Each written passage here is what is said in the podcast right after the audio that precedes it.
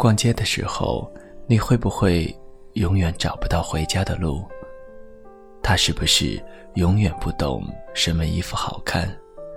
在家的时候，你是不是永远不会给电脑重装系统？而他，永远不知道蒸饭加的水量。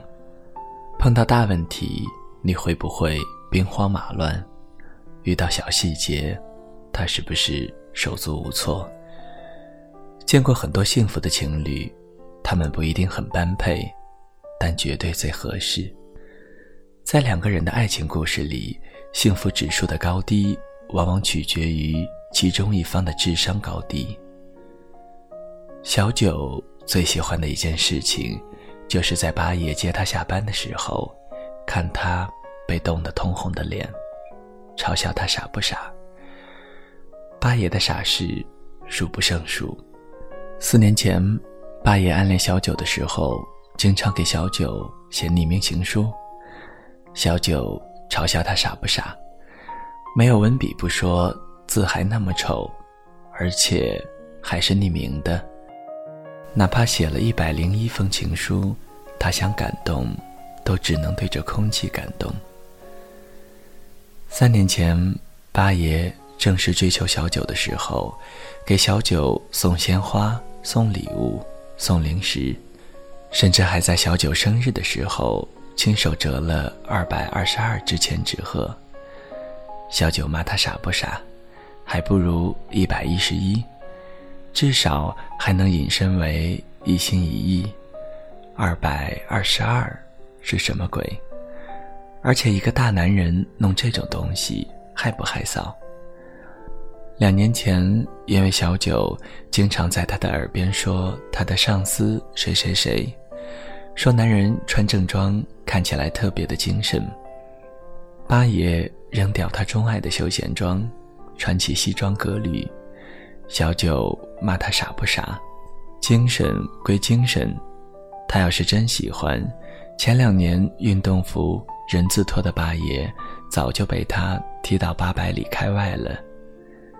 一年前，小九去北京出差，一下飞机就抱怨北京的十月怎么那么冷，冻死宝宝了。五个小时后，八爷就带着他的棉服出现在小九的房间门口。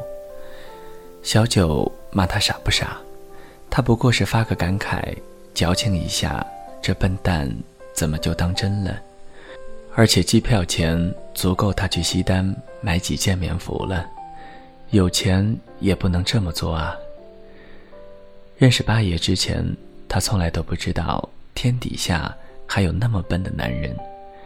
认识八爷之后，他觉得以后也不会再有像八爷这样对他这么好的男人了。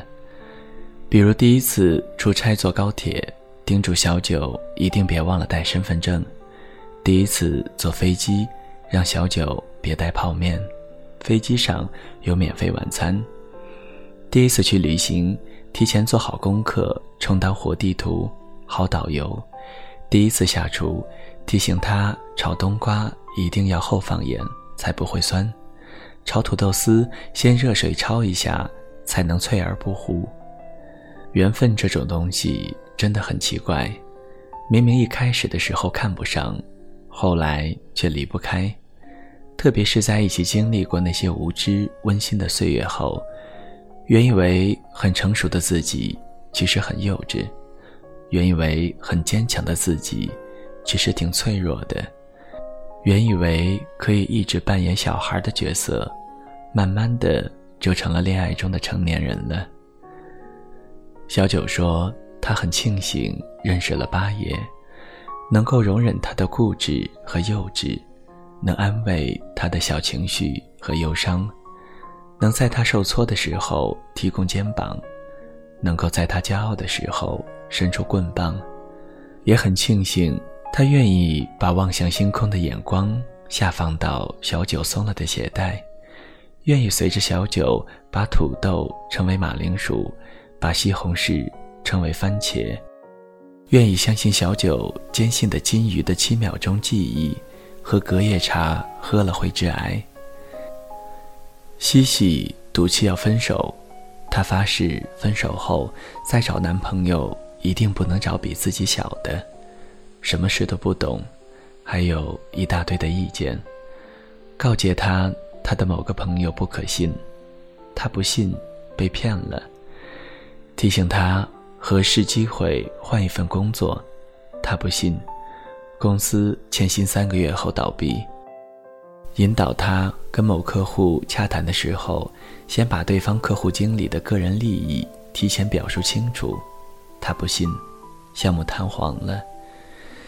西西觉得，如果爱情不能让他的生活变得更好，那为何不换人？他年纪比西西小，无所谓，他可以带着他少走弯路，但绝对不会陪着他长大，陪着他再走一遍弯路。他阅历浅也没有关系，西西可以提点他生活、工作中的窍门，但绝对不会陪着他变傻，陪着他再被人当成傻子耍。爱情这种东西没有对错，但是，当你要求的越多，情路就会越坎坷。当你渴望富庶的生活的时候，请别轻易答应一个平头青年的求爱。当你渴望知性人生的时候，也别轻易投入文盲巨鳄的怀抱。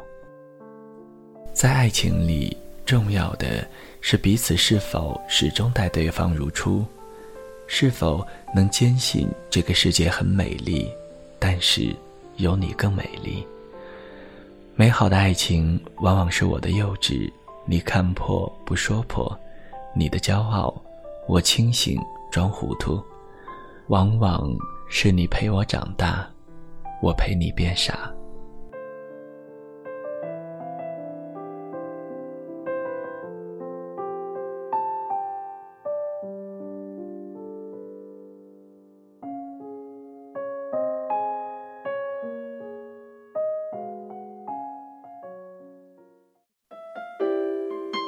谁的声音清唱婉转流年？